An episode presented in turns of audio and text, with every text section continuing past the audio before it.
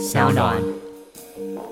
刚刚前面讲那个中美谈判啊、中国一直在那边讲，哎、美国黑人也是人呐、黑人人命很重要啊，你怎么可以屠杀黑人？可重点是美国也没屠杀黑人啊，在国际场合乱讲这种话不太好吧？大家好，欢迎收听今天的人渣我们特辑开讲，我是周伟航啊。今天一样是没有来宾的一周大事的政治不正确系列啦，哈，有我和 Josefina。Hello，大家好。啊，一起来为各位哈提供上一周啊有一些重要的国内外大事简单的报告。还有比较相对深入、深刻哈、切身的一些分析了啊。那当然了哈，在谈这个相关的这个内容之前，我还是来简单的带一下了哈。就是原则上哈，我们如果没有来宾的话，都是在每周一的大概五点到六点之间会录音。那在录音的同时呢，我们也会在这个商岸的软体啊，Sun Club 上面会有一个啊聊天室开起来啊。那你想要听我们这个录音第一手的直播现况的话，你也可以在那个时候哈使用这个软体进来看了哈。那当然在你们特别宣传一下，你想要追啊我们即时录音的状况，当然就可以一起来参与了哈。那这个啊，如果大家需要邀请码的话哈，就是大写的 R O O M Room。大写的 R O O M。好，那很快的，我们就来进今天的主题啦哈。好，那一样是从国际新闻开始。我们第一个要探讨的主题是美中高层会谈激烈互呛啊，各界分析两国关系难以重启。美国国务卿布林肯与白宫国安顾问苏利文十八日在阿拉斯加州会晤中共中央外事工作委员会办公室主任杨洁篪与外交部长王毅。这是自美国总统拜登一月上任以来，两国高层首度面对面沟通。这两大世界强权的代表在会谈中相互数落，将近年紧张关系搬上台面。不过，随后的闭门会议气氛似乎较为友善。美方一名高官在首轮会议后表示，双方进行了一场实质、严肃、直接的讨论。好的，这个会谈是我们上周的新闻重点啊。事前很多人说，到底是降温还是升温？哈，美中冲突该何去何从？如何解决呢？这其实不能说是川普所留下来的烂摊子啊！很多人是站在这个中美谈和的立场啊，希望这一次民主党政府的国务卿特别说明一下哈。美国并没有一个专门的外交部长，所以国务卿就是外交部长，那他就是总理啊，各种对外哈，就应该讲什么总理外国事务衙门的感觉啊，就是像清朝那一种啊。他当然就衔那个总统之命了哈，来去跟中国瞧事情。不过呢，在这个乔事情之前的格局，就是川普所留下来的剑拔弩张的格局并未改变。啊，这个大前提没有改变嘛。然后呢，川普所留下来的关税、所留下来的制裁，绝大多数都没有改变。那拜登上台以来的两三个月，唯一改变的是什么呢？我们之前也大概有提过了，我在其他直播有提到，中国之前有在美国支持一些孔子学院。啊，那些孔子学院就是中国的大外宣的一部分，就是他会邀请一些美国的学者啊上这个讲台来讲一下中国有多棒啊，开一些研讨会啊，中国怎么样怎么样啊，促进促进中美文化交流。But 毕竟是各大学分头去争取中国的预算吧，应该是这样讲啊，就是各协办大学争取中国的预算，所以美国政府原本也是很难介入了。我必须要强调，美国政府他也没办法说一声令下都完全禁止啊，因为美国毕竟是。自由主义的国家啊，它会让这些团体有一些自由选择权，所以美国也只是说啊，你们再拿这个钱的话哈，你没办法拿中央补助啦哈，所以你就是中国的钱和我们的钱，你两个要选一个，这样就很客气啦哦，也不是说进就能禁。那现在呢？川普原本是完全禁掉啊，不会太特别去补贴这些跟那个孔子学院合作的大学，他们就称为关闭盒子。但当然，人家都关掉孔子学院了嘛啊。那相对来说呢，拜登就是说啊，也没必要去在意人家这个大外宣啊，宣了也没屁用啊，因为大学里的演讲本来就没什么人会听。对，好难过。基本上是嘛，没有什么意思啊。那台湾有很多这种大外宣呢。之前两岸交流很普遍的时候，台湾也办了很多什么两岸国际交流学术研讨会啊。啊，小弟在 very long long long long long time ago 啊，也参加过几场啊，大概十六七年前，还挺久，很久以前了啊。这个还是很热衷于学术研究的时候，有参加过几场，但是我是觉得效果不大。啊，就是可以促进双方了解，就是哎啊，原来你们是在做这个研究哦，好好好啊，就是让我们建立一下私人的友谊这样。啊，帮助不大，对于改善中国形象哦，帮助不大。当然，高层那些老师可能是有拿到不少好处啦，啊，就他很热衷于投入。可是你要说什么年轻人就会这样子，然后就爱上中国，不可能。对啊，应该很难吧？但是有点像大陆寻奇的感觉，就是哦，原来中国这么神奇哈！拉回来了，那大前提就是川普留下来的东西啊，民主党政府绝大多数都没有改。在没有改的状况下，我们就必须思考一个问题，就是为什么没有改？嗯，哦，显然就是其实民主党政府就是我选举的时候虽然把川普骂爆了。可是至少他在对中国政策的这个东西，川普有赚到一些。那我经常讲哈，要了解美中关系，甚至美国对外关系，你一定要接受一个大前提，就是美国吃到嘴里的绝对不会轻易吐出来啊！它就像一只鳄鱼一样，咬到了它都不会轻易放，你一直敲它的头，它都不见得会放。所以你必须要拿一个东西去换，比如说拿一个更香的肉在鳄鱼的面前摇一摇，鳄鱼才会把原来咬住的东西放开，去吃新的东西。嗯哼，所以哈。中共要让美国哈这个其实民主党政府有所退让，特别是关税，还有制裁，还有一些司法官司啊，像是制裁就指华为啦，关税就是中美贸易战，还有一些因为香港的那个民主被中国破坏而被美国官方就是进行制裁，就没办法用信用卡这样啊。那中国本来是想说看看民主党政府能不能软一点，但民主党政府一块肉都不吐。从执政到现在都不吐，虽然有很多川粉啊，川普的粉丝认为说什么啊，民主党一定很懦弱啦，一定会怎么样哈？可是民主党政府也没有退让啊，就讲白一点，那是美国人有美国利益啊，美国利益他是绝对不吐的啊。就像我再跳出去讲一下，就像诶，我不知道之前有讲过，我们的 YouTuber 美国都要叫我们去登记他们的税务资料啊。如果你是跟美国人去。美国人赚美国钱，或是你赚美国钱的话，哈，他就要预扣了。居然还预扣？对对对，讲到这个，就是所有 YouTube 都点点。虽然我们是原则上不会被扣到了，哦，但是就是美国政府铺天盖地，就是我要，我一定天涯海角把你抓回来。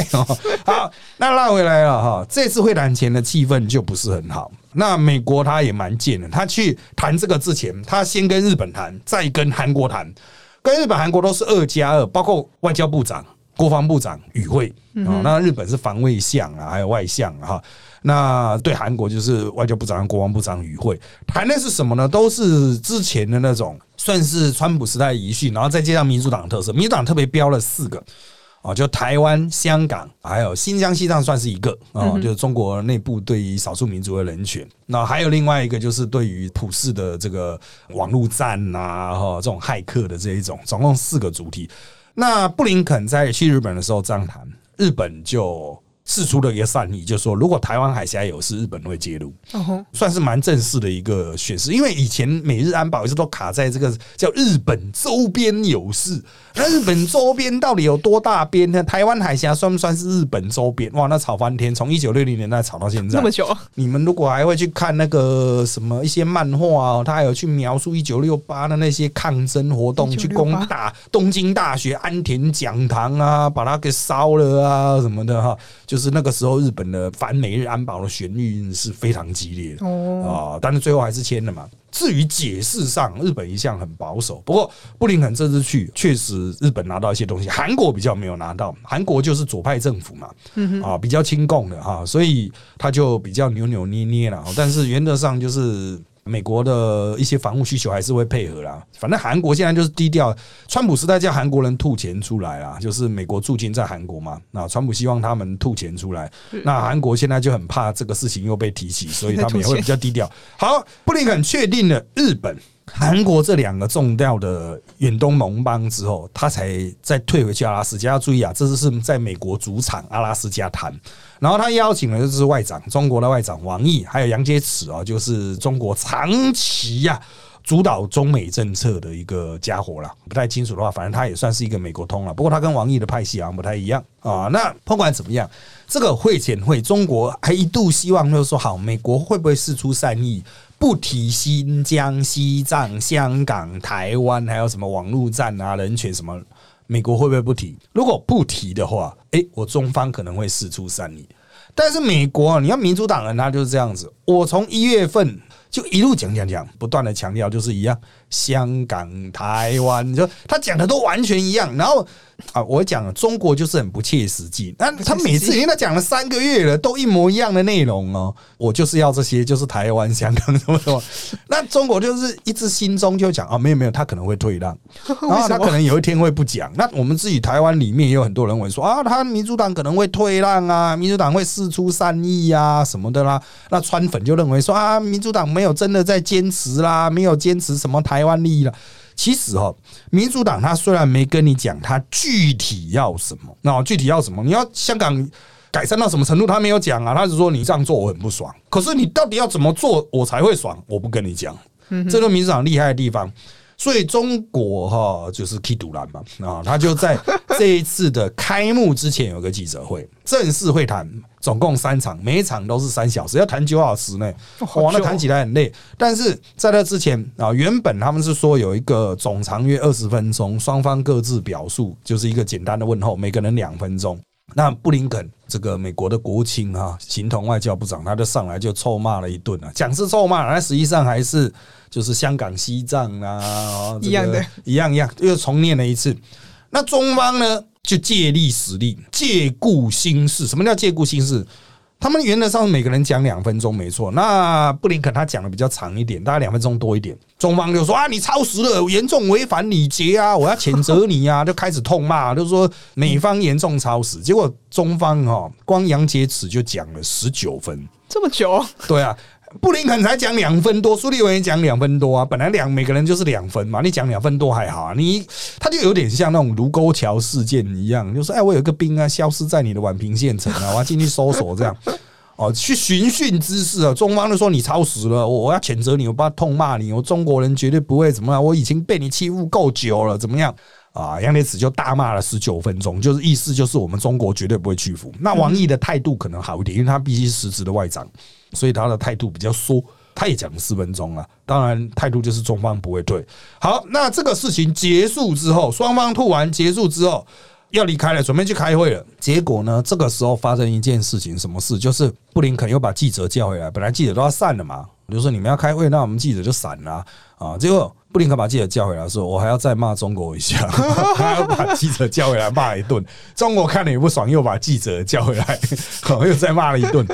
好，所以一开始双方的态度是极度不好。那你刚刚念的新闻的部分哈，有提到说，哎，后面的会谈当然可能就比较客气了，会有一些实质内容，但是要注意，后面就没有新闻了。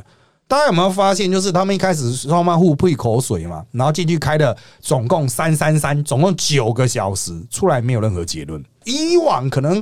双方会谈融洽，哎，出来发个公报啊，然后我们双方已达成什么结论都没有，这次都没有，意思就是破局了。双方都只是在花九个小时各自表述说我要怎样怎样怎样，你要怎样怎样怎样，然后我不愿意退让，你也不愿意退让，连共识都没有。双方一起出来排排站、排排坐，讲几句话都没有。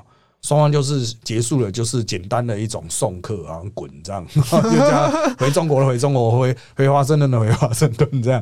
当然布林肯之后还立刻要出访啊，今天要出访嘛，好忙啊，很忙啊，国务卿很忙。但是啊，我必须要强调。中国本来期盼这一次可以去改善中美之间关系，所以他才特地愿意飞到阿拉斯加。嗯哼，啊，那事前他也不断的放话说美国这个怎样怎样啊，希望怎么样。可是美国他就会觉得说，你中国才在几天之前才在两会去把香港的那个立法会的选制改掉，啊，分明就是给我难看啊，这不是我要的善意啊，你我要的善意是很实质的。比如说，你把一些人放出来啊，因为我们其实在之前就有讲到哈，中国他如果一直持续去抓香港的民主运动人士，民主党绝对不会跟他谈。嗯哼，啊，可是很多人都不信，然后觉得啊，民主党一定很懦弱啊，像川粉到现在还坚持说布林肯哇，为什么没有当场掉头就走啊？如果是川普、庞佩欧，一定就是当场掉头就走啊，绝对不会再跟中共浪费时间这样。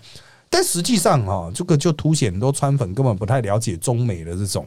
大国博弈啊，实际上庞佩欧哈还真的跟老共开过会，而且他开的会你完全没有看到新闻嘛？因为庞佩欧曾经带着善意去跟中共私底下瞧，那相关的消息最近也才慢慢流出来，那当然是没有瞧出什么结果啊。所以民主党反而还比较凶哎，当场那边对呛，他们都说哇，这是有史以来中美互动第一次呛成这样。请你注意一下，之前的川普彼此相处的这么不愉快，也没有呛成这样啊。所以啊，大家就真的不要被那种意识形态绑住了，好不好？啊，实际上这个民主党他就是在谈判上真的是很厉害，他跟川普是不同风格，川普就是乱喊价。然后乱退让，就是他的喊价和退让都没有逻辑。但民主党就说：“我就是坚持香港、西藏、新疆、台湾啊，还有一些普世人权的东西，我就都放在那边呢。你要做东西跟我谈，你没有跟我谈，我就不管你啊。我的重兵就持续派过去，在谈判的同时，美军和日军一样在钓鱼台演习啊，就是有种你来碰我，有种你来撞我，你就试看看啊。所以啊，这国际局势啊，当然有些人说这种冲突性不是会上升吗？”啊，这个就牵扯到上周的那个邱国正啊，他讲嘛，老公要玩了，我们就陪他玩了。是啊，其实他就是一个态度啦，就是基本上我们都是跟美国的资讯很畅通，我们已经预先知道就是冲突会持续了，绝对没有像台湾的一些人觉得说啊，民主党上来就会缓和啦，没有这种事啊。这个主要还是看老共，老共不退啊，美国人不会退了啊。好，接下来是 Daily Part 了，我们来看看日本。日本上周发生了一件事情，就他们的奥会出包了啊，就是提议由这个渡边直美办奥林匹克 IP 啊，冬奥开幕式创意总监辞职。策划东京奥运闭幕开幕式的负责人佐佐木宏十七日被爆出曾提案邀女演员渡边直美扮猪玩奥林匹克与奥林匹克。谐音的梗，消息一出，各界哗然。佐佐木宏经此风波，十八日请辞获准。渡边直美回应，对自己的体型感到幸福，盼未来继续表现出渡边直美。好的，这个事情呢，在台湾虽然比较少人知道，但是对日本来说，哈，这个奥运已经是确定没有观众了啊，外国观众会有本国观众了。那在没有这个外国观众的状况下，那当然转播权嘛就变得很重要。那如何去在转播过程中呈现出日本的多样性文化？哈，那当然，二零二零年的时候，奥运如果办，它是有另外一个创意总监啊，如果没记错的话，是狂言是野村万斋吧？哈，那是这个日本传统技艺的嘛。那但是。呢，因为经过肺炎的关系，他们就觉得要修改一下他们的风格呈现的方式，所以才有佐佐木宏出任了哈。那佐佐木宏呢，当然他好像是在一个 LINE 的群组里面，他都一直丢创意人嘛，就是丢提案，他就说，哎，要不要叫胖胖的渡边直美哈？渡边直美是办台艺的啦，他也办了台湾协同，是。然后到胖胖的嘛，他说要不要由他来扮成猪啊？就是像奥林匹克这样子哈。当然哈，其他的创意人不是白痴了，他的群组里面就被骂爆了。他先把这一个当时的提案收回去，那事后发现哇，引起轩然大波啊！因为前面的那个森喜朗嘛，才因为歧视女性下台啊，你现在要歧视身材啊，这简直是找死啊！所以很快他就自请辞离职了哈。但是离奥运也没多久了。又要换创意总监的话，等于不断的砍掉重练啊！那这个奥运到底最后面会怎么呈现？他可不是说一个礼拜前想出来就可以做，还要定做，还要练习，还要排戏，还要音乐呢。哦，没有那么简单的哦。所以这个日本真的是前途多难啊！我们只能说了哈，就是硬要办奥运，那不办不行啊。取消的话就太难看了嘛。可是硬要办的话哈，会不会变成一场灾难啊？各种意义的灾难。紧张哦！啊，像我今天早上看日本的一些。新闻他们在报哈，因为英国变种病毒开始已经在日本传播，虽然东京都不多，但是在我记得在关西蛮多的。那他说，如果这种变种病毒每天维持四十个的话，那么下一次的引爆点可能就是在大约七八九月，嗯，就会瞬间暴增，每天会在东京都哦，光是东京都可能就会有每天都近一千人是英国变种病毒，那当然就是大爆发了。东京都是这么多的话，全日本就很严重嘛，哈。可是那时候又在办奥运。伤脑筋呢，到底该怎么办哈？那当然了，我们还希望这个日本可以尽快步入常轨了哈，因为日本一直持续这种不太正常的状况，那连带也会影响到台湾跟他的互动了哈。好，那当然，下一个主题是欧盟同意制裁中国官员六四事件后三十余年来首见。路透社报道，外交消息人士透露。欧洲联盟成员国大使十七日以迫害人权为由，批准对中国四名军官和一个实体实施旅游禁令，并冻结资产。官员的姓名和实体的名称将等到欧盟外长二十二日正式通过此事后才会公布。这是欧盟自一九八九年天安门事件后对中国实施武器禁运以来，首次对中国实施制裁。好的，中国啊和欧盟，特别是欧盟的主导国德国的关系不错。啊，所以欧盟长期以来被视为是对中国啊非常的软弱啊，那这个也是饱受台湾人的内部的一些批评啊，就是说啊，全世界都在围堵中国啊，怎么德国会有一个漏洞呢？德国到底什么时候才要制裁中国？那当然了，对这些欧洲国家来讲，种族灭绝 （genocide） 啊，可能才是他们比较 care 的部分了哈。啊，虽然香港也是他们蛮 care，不过香港毕竟是英殖民地，英国脱欧了哈，这种直接性没那么强。我个人认为哈，这一次讲的破坏人权，那当然要看他最后公告的人是谁，大概就知道。依什么理由来实施这些制裁令了哈？那当然你会说这个制裁到底有什么用啊？那顶多不能旅行啊，不能经商啊，哈，那个影响可能没那么大。但其实这就是一个重要表态啊！我们都说从六四天安门以来嘛，三十年来首见，就是连欧盟这么 peace 啊，这么和平的团体啊，就觉得说再这样子下去不行啊，这样子下去，他不是担心说什么中共会破坏人权，是担心会被里面的人自己的人民屌爆啊。比如说，他们一直镇压维吾尔族啊，一直把维吾尔族抓去集中营，你都没有反应，你是笨蛋吗？你低能儿吗？哈，这种 就是他们基于商业利益的考量啊，当然是尽量对中亲和。可是有时候哈，选民的那种态度哈，也是影响很大了。所以我个人认为啦，接下来欧盟哈还是会有持续的推出新的名单，制裁中国的名单，这会引起中国的反向制裁。中国的一定外交部长会在那拍桌叫骂啊，说什么你可能怎么可以制裁我的这些人啊？哈，特别是如果是制裁到香港的那些家伙，那中国一定很不爽嘛！哈，他过去香港，因为香港引爆的是英语圈啊、大英国协的那些国家，比如英国啦、澳洲啦这些国家跟中国关系的瓦解。那接下来如果欧盟那些不同语系的哈，都跟中国的关系打坏的话，中国在国际上的突围又越来越困难。是啊，就是。过去中国可以利用欧盟和美国之间的矛盾，想办法从中牟利。不过哈，如果欧盟在人群上面跟美国站在同一阵线的话，那就很难搞了。中国像这次刚刚前面讲那个中美谈判了，中国一直在那边讲，哎，美国黑人也是人呐，黑人人命很重要啊，你怎么可以屠杀黑人？可重点是美国也没屠杀黑人啊，在国际场合乱讲这种话不太好吧？啊，这个其实中国人有点借由那个场合进行大内宣了，他知道美国的局势大概无法改变了，啊，那就趁机喊喊话了啊。好，那下一个国际议题是西班牙安乐死合法化，总理圣战，国家更自由。继荷兰、比利时及卢森堡之后，西班牙成为第四个将协助自杀除罪化的欧盟成员国。西班牙众议院十八日通过安乐死合法化，允许医疗人员为病人执行以解除痛苦为目的、有意终止生命的安乐死，以及由患者本人执行程序的协助自杀。好的哈，它这个的意义是什么呢？哎，西班牙是天主教国家啦，哈，原本的概念上、意念上是比较尊重生命权。那安乐死哈，这个主要还是牵到教廷的态度了啊。教廷就原则上当然是不会赞成嘛，教廷永远都是动最慢的。所以西班牙它通常也是动的比较慢啊。我不是说西班牙也很保守，像侯斯菲娜也待过西班牙嘛，对，对他也是有比较开放或莫名其妙的一面，还挺多的。对对，比较随性的一面也是有了。可是如果是呃庙堂之上国会开会的时候，还是会比较认真讨论一些关于意识形态问题。像安乐死哈，我们经常讲就是最早大家有印象就荷兰啦，那荷兰旁边比利时，比利时旁边卢森堡，你都知道它是属于这种西欧的。啊，小小国家哈，那他们是比较新教的国家。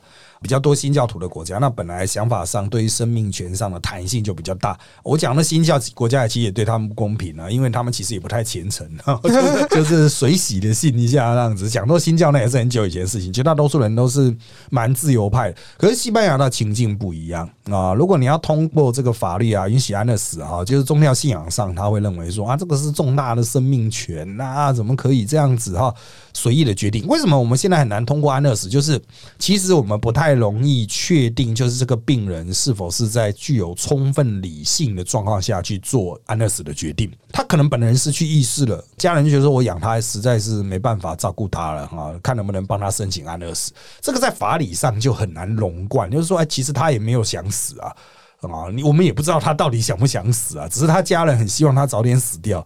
那在这样子的状况下执行安乐死的话，道德风险很大嘛？啊，所以我们现在允许的安乐死，在本人充分有意识到自己的行为会造成自己的死亡，那他也经过充分的深思熟虑，有经过一定时间的这种考虑，然后最后决定安乐死啊，我个人认为，其实，在伦理学上排除一些宗教的因素哈。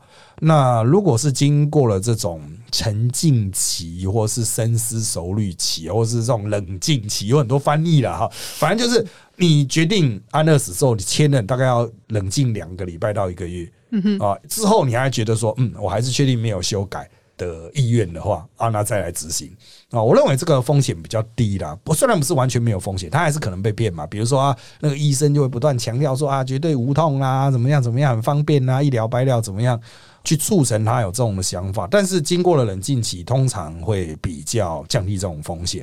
讲到这冷静期，最近不是有那个鲑鱼之乱吗？那个鲑鱼之乱，现在大家有说改名要不要加一个月冷静期？我们一个月就冷静就超过鲑鱼特价了，这个就冷静了。其实冷静期有时候是的确像那种涉及生命，你用冷静期 OK，可是。有些认为那种堕胎的哈，也应该加入冷静期。可是有时候堕胎是要抢时间的，那时间越长，对母体的影响越大。所以冷静期拖越长，反而对于母体的身体健康。假如它是因为健康因素要堕胎的话，你拖越长的话，反而越不利，对他健康健康越不好。所以哦，这种事情啊，冷静期的拿捏也不是说随便你去。抓一个什么一个月两个礼拜哈，就一定真的能够达成冷静的效果，或是他能达成最大利益了。不过哈，西班牙如果都已经突破了自我的意识形态哈，我认为接下来欧盟会有更多的国家。哦，陆陆续续去思考安乐死的可能性，这算是踢下了一个很重要的关卡。那台湾方面呢？我们现在虽然有一些人在讨论，但是原则上哈，这个还不是一个很迫切的议题啊。虽然我们老人越来越多了，有很多人觉得说啊，就不要拖累家人啊，可是。并没有很明确的一个成型了。我想台湾现在目前，与其说追求安乐死，不如追求就是临终的时候不要做无效医疗啊，就不要做急救啦。无效医疗那已经快死了，还在那边一直做医疗，或者那叶克膜那边装的在那边拼命转让啊，明显救不回来，还在那边用叶克膜硬撑呢。其实这个如何先让台湾人能够接受所谓这个就生命有时候是救不回来这种事情啊，先让台湾人接受这件事情，然后再来去思考安乐死这种阶梯才能一级级的爬上去了啊。好，那接下来回来国内呢，上周有一些热议的话题啦。第一个是麦寮啊，新建天然气接收站，龚明鑫表示啊，这个不是三阶的替代方案呐。云林麦寮新建天然气接收站有谱。国发会主委龚明鑫十五日证实，此事已在进行中。不过，他强调，这并非桃园大潭观塘工业园区中油第三天然气接收站案的替代方案，这是两回事。但我觉得是好事。好的，总统跑去找这个麦寮啊六亲去谈了哈，那很多人第一时间就把它是跟三阶的替代方案，就是三阶如果公投否决了哈，那天然气要怎么进来呢？麦寮当然了哈，它是有足够的地方去盖接收站，那把麦寮本身需要用到的电转换成为天然气啊，现在是用煤了啊，还有用油的样子吧哈，因为麦寮它那边其实真的是非常的大，哎，不要小看麦寮哎，麦寮的那个经济规模哈。加总起来不会跟台积电差太多，然后就六轻，然后非常的巨大，然后海上巨大的一个岛这样，但污染也是很重。嗯哼，那如何去降低污染嘛？那当然就是能够改用天然气的就用天然气。好，那当然这个不是三阶的替代方案，因为六氢离三阶也太远了啊，有大概一两百公里啊，那太远了，那拉过去不合实际了啊。这个当然三阶的公投啊，就我们看来它是必然会成案，然后他投票了，民众支持度也很高，所以三阶的确蛮有可能盖不成。那有人担心是不是要重启核四呢？我们再次跟各位理清：第一，核四现在机器已经烂的差不多了，放太久了，就算你想重启，也不见得能够起得动啊！你没办法用意志力帮它重启了，该换的东西要换你换。很多人现在那嘴炮，它是不是轻装车？它不管是不是拼装车，它东西放六年了，都已经烂掉了。哦，你电脑放六年，你开给我看看，啊，开起来就阿弥陀佛哈。好，那现在解决方案很简单啊。民进党我们私底下都知道了，可是大家都在演啊。民进党都是演的一副好像要重启合适，国民党也有人演的好像要重启合适，但实际上合适就不能走嘛。所以演是一回事，实际上一定是合二合三演绎。合二合三现在还在运作，嗯哼。那合二的执照到今年底会四满四十年，哦，好久了，要不要演呢？哦，省了就严呐！民进党之前说非核家园，所以不要严呐。啊。但是如果你真的要演的话，还是演了，就这样。没有，那国民党一定会有人像那种永和式，已经说那我们要重启核四，成立核四至少要三四年，再怎么快也要三四年啊，啊，一定是接不上的嘛。所以就是核核三在演绎，核三在南部了，啊，核在北部在演绎，然后就是烧煤的继续烧。老实说，我也觉得哈，就是大家也不要骗人了。三阶你以为是多大的管子啊？根本也没有占几趴，它占的电力真的配比是很少的。一直讲说哦，什么六趴啦、八趴啦，没有。你跟我讲两个火力机组，它可以烧的跟核电厂一样，那 不可能啊！你说哇，我两个天然气机组，我就可以烧到跟核电一样？你不要演了啦！我在那边奉劝大家不要演啦。如果你真的想讨论这个议题，就回归现实啦。三阶它一年好像。只能运作八个月，因为冬季海象太差哦，它还是没办法进，其他那个船没办法靠岸，怕危险，所以根本就很小的问题。那现在大家都在演的哭天抢地，当然啦，推动早教都是演的好像早教非常的重要，永和氏就演的好像和氏很重要啊，然后另外一边就是在演的说什么哇三阶很强大，啊都是在演啦。哦，这个我们没有参与这种事情的人，我们看的也是。不能讲说是痛心了，只是觉得也未免太无聊了。再演呐，你再演呐，哈，就演吧，看谁最后演的比较像而已了。啊，我跟各位讲啊，就算真的要硬盖三界，也是盖得起来。这个状况很荒谬，再跟你爆一个料了。他们现在哈那个。反对公投了，他们在讲说什么啊？他们拿去申请世界遗产还是申请什么的？是用什么关心早教？不是用大谈早教的照片？哇，诈骗，好可恶哦！他们原来用关心早教的照片去骗国外的那一种，怎么样？各位听台的，你知道关心早教在哪里吗？不知道。你知道大谈早教在哪里吗？我告诉你，还有一个白玉早教哦，是哦，三个早教差在哪里？你知道吗？不知道，你都不知道，多数人都不知道。很多人说：“哦，他们怎么可以拿关心的图片去跟人家说大谈？”兄弟啊，这三个早教的区分方式是由台电盖的海堤来分的，也就是说，他们在一片早教上盖了两道堤防，最南边的叫关心，中间的叫大潭，最北边叫白玉。其实三个是同一个早教练低头的，一大堆低头来，他们讲，我怎么可以？那个就是一样的，这是同一个早教的啊，真的是很欠骂的。那但是他们又演的说什么诈骗呐，我怎么样？好了好了，演的很开心就好，你们开心就好，happy happy happy body happy 啊！好，我们来进到下一个了。上个礼拜就很多人关心的亚太区首例台湾博流旅游泡泡，四月一号首航。外交部、卫福部、交通部十七日共同在中央疫情流行指挥中心记者会宣布，台湾博流旅游泡泡即日起正式启动。博流总统会述人二十八日访台，四月一日返回博流。台博旅游泡泡首发团四月一日成型，初期航班每周两班，每周四及周日出团，检疫措施大幅简化。好的，这个也是我们上周都讲说，要在陈时中出来说 OK 之前呢，一切都是未定案。那陈时中出来说 OK，一切就定案。不过简单讲一下，第一个哈，大家会觉得一周才两班，两班是能载多少人哈？一定班班客嘛啊！当然他要确定博流方面有处理这样子的能量。啊，那为什么要开这种旅游泡泡呢？原则上来说，就是因为台湾的旅行社快死了，他必须要让他们有点事做 啊。那所以就先从博流开始练习。如果博流 OK 啊，当然北韩也有出来举手说，我们也是没有疫情，然后看要不要台湾北韩直航。居然台湾北韩有曾经直航过，嗯哼，绕到第三国，绕到日本再飞过去的哦，曾经有包机直航过，但是那是很久很久以前了。现在当然目前是没有这种条件了哈，因为两国就台湾北韩没有互访的机会，所以我们可能还是新加坡、香港的机会比较高一点。那毕竟都是岛国哈，相对的疫情可以受到相对的局限。那香港如果是因为两岸关系不好，无法那么快的话，大概下一个选择就是新加坡。新加坡跟台湾的关系还不错哦，所以我个人认为哈，博流行应该是不会出什么太大问题的。就科学上来讲，他们现在那边就是没什么疫情啊。顶多就是一路嘛，啊，那我们这边也是一路嘛，啊，没有本土疫情，所以应该是不至于什么出国旅游反而造成那个疫情扩大或把病传到别人国家，应该不至于。啊，那很快的哈，只要前面的没有状况，比如说第一批人过去十四天，哎，好像没什么状况的话，之后应该就会迅速扩大。那因为大家的运能都很充沛，就是各国际航空公司都太空了之后应该会快速增加了。我们预期是大概到七月多的时候就会非常多班机，因为台湾那个时候就放暑假了，大家就要吃狗出去玩啊！你赶快成型比较重要了。波六也是想要设定是暑假，它不是设定春假，它一定是设定暑假了啊。好，再来是我们选定的最后一个议题啦，也是今天大家很多我们录音这一天哈，大家很关心的议题就是指挥中心拍板，苏贞昌、陈时中二十二日打 A Z 疫苗。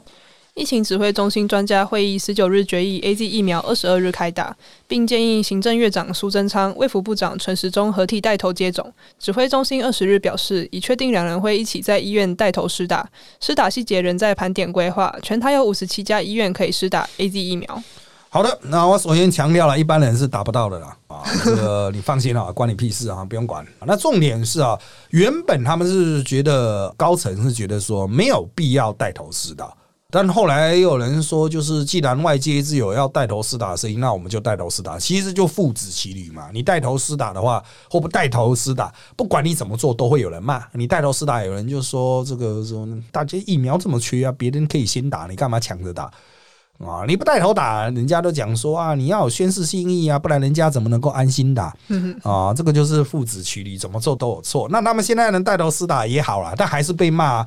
就是我们已经在事前讲说啊，你们一定会骂，结果他们今天骂的是说，哦，他们为什么不在镜头前打给大家看这样子啊？那意见真的很多，我看 你就抓去先打好了啊，我们打食盐水给你啊。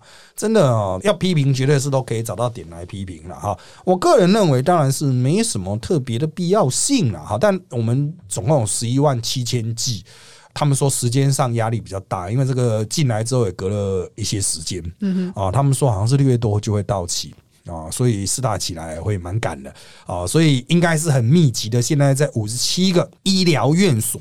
就会展开大规模的医疗人员的施打，然后再来是防疫人员，就是那些防疫旅馆啊、集中检疫单位啦哈的人，可能就会去陆陆续续施打。那这医疗人员建立了第一道防火墙之后呢，后续的就是看我们还有什么其他的疫苗进来。那后续人来试打，但是我必须要回归一个很根本的问题啊，就是我们台湾现在还是没什么急迫性啊。很多人说以为打了就可以全世界爬爬照哈，不要再有这种幻觉。你说什么？哎，可是国际它彼此之间会互通，你跟我讲哪一个国家现在彼此互通？大家全部都自私的人呐。每个国家都很怕死，都觉得你那边的人很脏，你不要过来。对，就是都很怕死啦。在这样很怕死的状况下，哈，你千万不要有任何的幻觉，说什么哈，我们的外交的经贸往来现在要开放啦。秋冬防疫专案结束之后，现在经贸往来开放啊，对中国开放了嘛？啊，所以我个人认为哈，现在的状况就是，只要确定我们国内第一批施打的人哈，没有太严重的过敏反应，嗯哼，应该就会还好。就是先确保我们这个四打安全嘛，哈。那当然他们是说哈，有少数的症状可能会出现严重副作用。不过我看了很多医师朋友的一些分析，他们认为会出现这个严重副作用的，都是有一些比较少见的疾病了，哈，没有那么常见的，所以绝大多数人算是安全。那目前第一批四打的通常都身强体健，所以原则上是还好啊，应该不太会有严重的副作用反应了。如果有的话，我们的医疗资源很丰沛啊。放心好了，绝对有办法救你的啊！那如果救不回来，那就阿弥陀佛，那也没办法。本来什么东西都会有风险嘛，是打疫苗的风险很低啦。啊！如果你很怕的话，那你就不要打，没有人强迫你打。讲了一副好像所有人都要强迫你打，你什么东西啊？拜托啊！那个想打的人都打不到了。所以基本上来说了哈，我们看法并没有修改，就是三月多其实打的都是宣誓性意义了。上半年都只是相关人等会达到，下半年才是全民在试打啊！美国是要拼七月四号了啊，因为他们国庆日嘛。对对对，美国人要拼七月四号，就是搞到全国能够集体免疫。是，对啊，那之后才是美国的产能会蹦出来。啊，就是他自己都已经集体免疫了，都有疫苗或者都已经得过病了，都有抗体了，所以他就会把他疫苗量吃了。所以下半年原则上我们都是，就算你不想打，也会有大量的疫苗出现。啊，大家比较担心的是会不会出现疫苗无法涵盖的新的变种病毒啊，在那些已经实打疫苗的地方又传出来的话，那事情就大条。对啊，对啊。啊，所以相关的防疫措施还是要继续做。绝对没有什么幻觉的部分了哈。节目最后面我还是要强调了哈，为什么我们可以在电视节目上讲了半天呢？一直强调说我们台湾会落后，讲了半天还是没办法成为一个咖，就是因为他讲的不准嘛，就是这样啊，脱离了事实哈。其实分析这个哈，还是尽量参考专家意见吧。好的，那今天的节目就到这边，谢谢大家收听我们这期的人渣我们特辑开讲。现在我们在各大 podcast 收听平台，如上海 APP、Apple Podcast、Spotify 都可以听到我们节目哦。欢迎大家订阅、留言给我们五颗星，那我们就下次再见喽，拜拜。